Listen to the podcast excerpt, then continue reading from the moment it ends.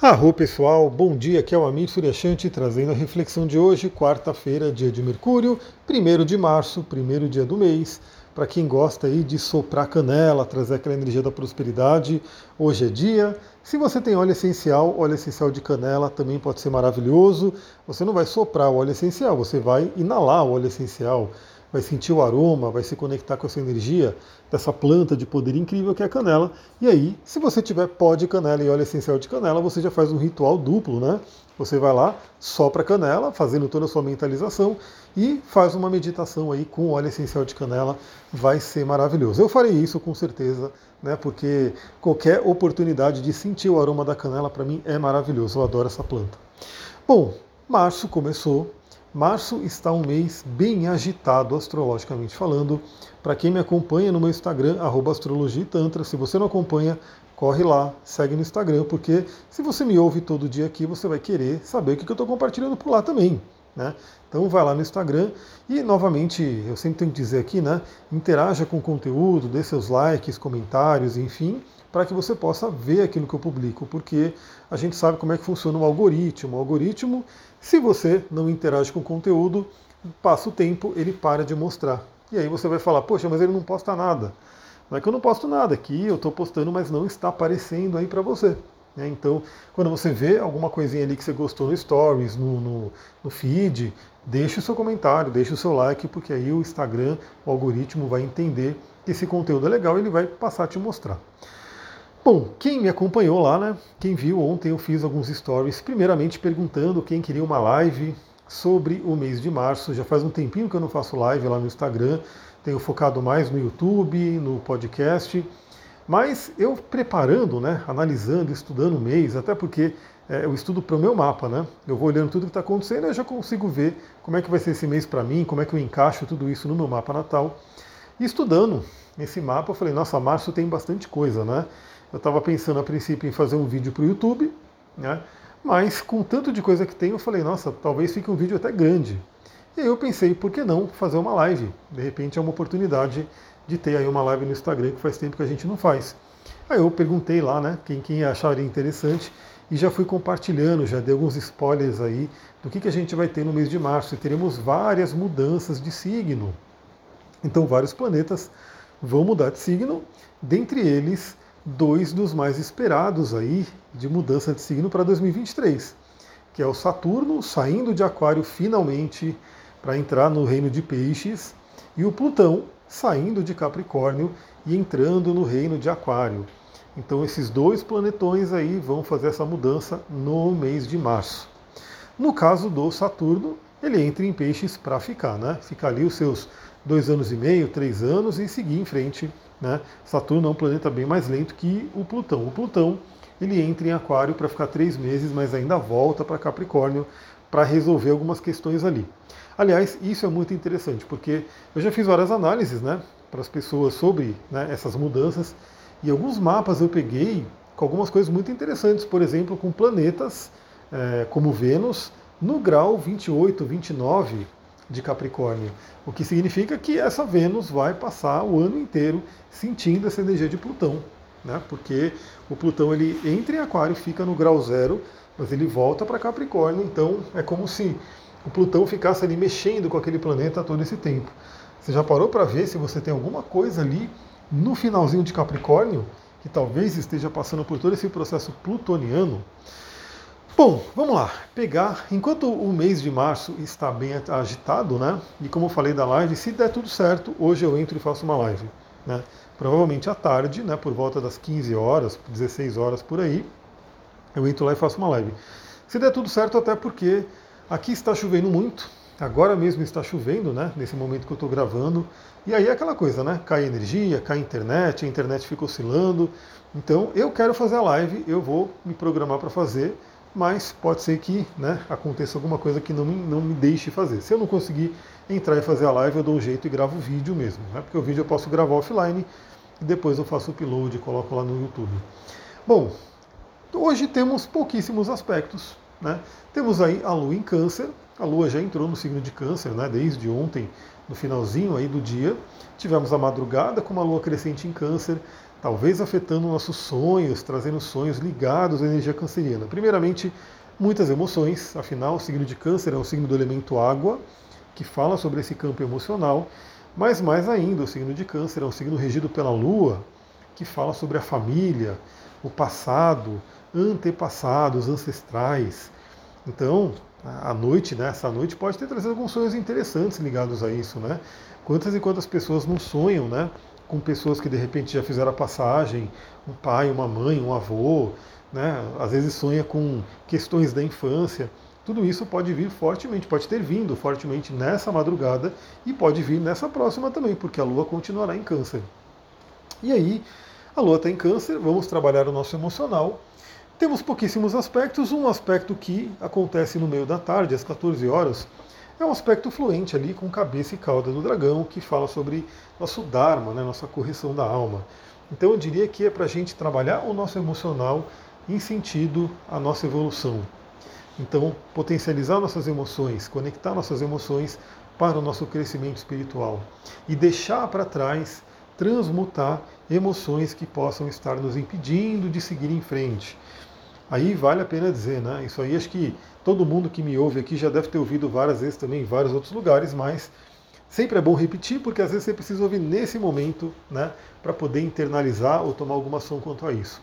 Que é a importância do perdão.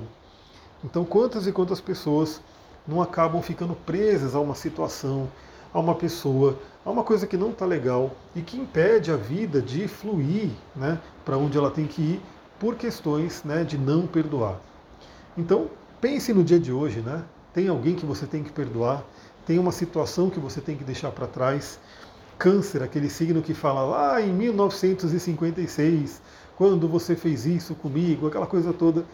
Será que tem algum evento do passado que você vive relembrando, que ele está ali na sua memória e que sempre que você fica lembrando dele te traz emoções negativas? Vale dizer, né? A gente sabe hoje muito forte, fortemente da questão da vibração, da nossa frequência vibracional.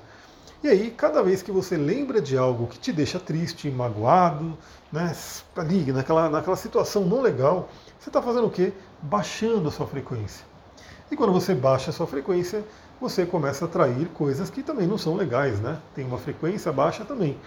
Então, limpeza, limpeza emocional é uma tônica muito forte para o dia de hoje. Aproveita essa energia. Bom, e aí o que, que a gente vai ter de outros aspectos? Só lá para a noite. Né? Então ali, que horas que vai ser? 22 horas, já finalizando o dia, eu já quero estar dormindo, né? ou pelo menos já encaminhado né? para ir para o mundo ali dos sonhos. 22 horas, a Lua faz um trígono com o Sol. Então, Lua em Câncer, Sol em Peixes, uma energia emocional muito interessante eu diria que é uma energia muito interessante para harmonia emocional e limpeza emocional.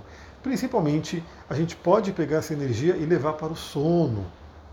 Aliás, quem faz atendimento comigo sabe que, geralmente, quando eu vejo né, alguma questão forte ali no sol e na lua da pessoa, eu falo para a pessoa fazer uma limpeza de sol e lua, que é a limpeza de pai e mãe, que é a oração do perdão para pai e mãe.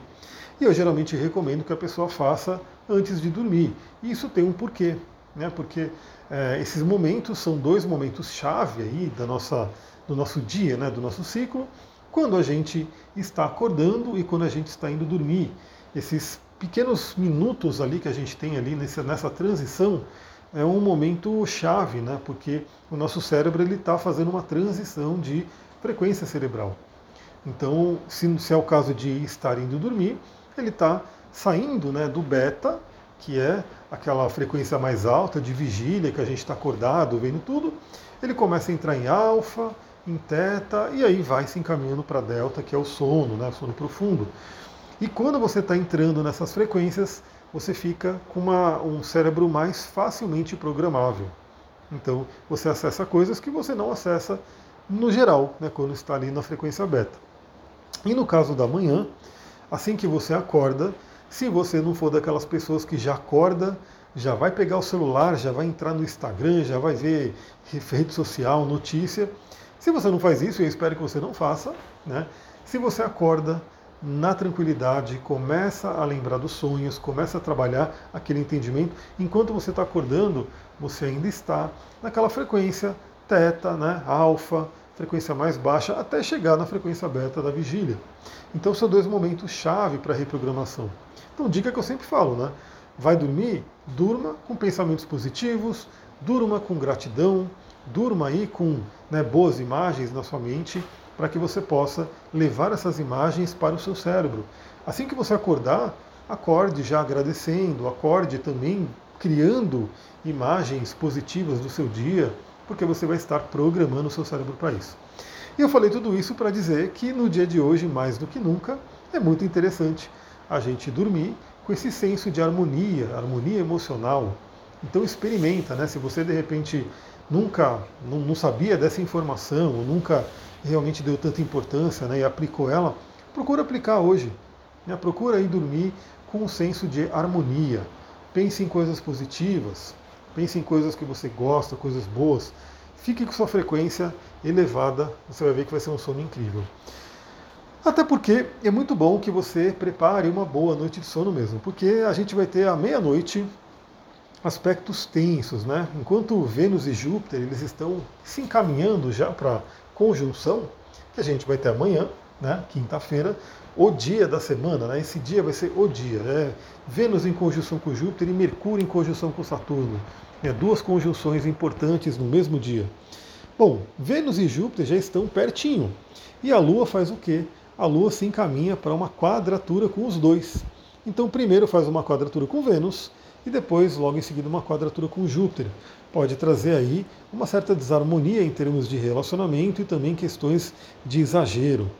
Novamente, é interessante já estarmos dormindo, porque aí esse tipo de energia provavelmente não vai afetar tanto a gente. Mas para quem ficar acordado, para quem ficar ali na madrugada, pode ser que isso venha à tona. Então, inclusive, é aquele cuidado que tem que se ter, né? Às vezes vem aquela questão emocional que não está legal, a pessoa vai lá à noite e ataca a geladeira, começa a comer coisas, começa a comer doces, enfim, e justamente no momento que não é o ideal comer.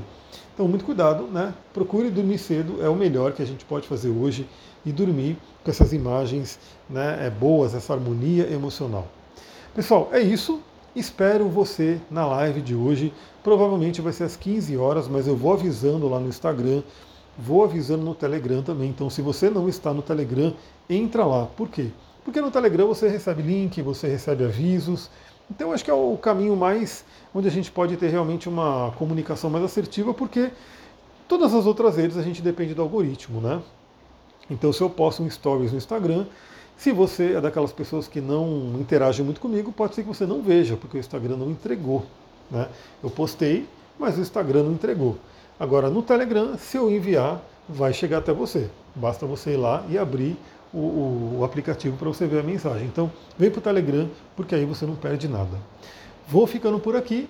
Muita gratidão. Namastê, Harion.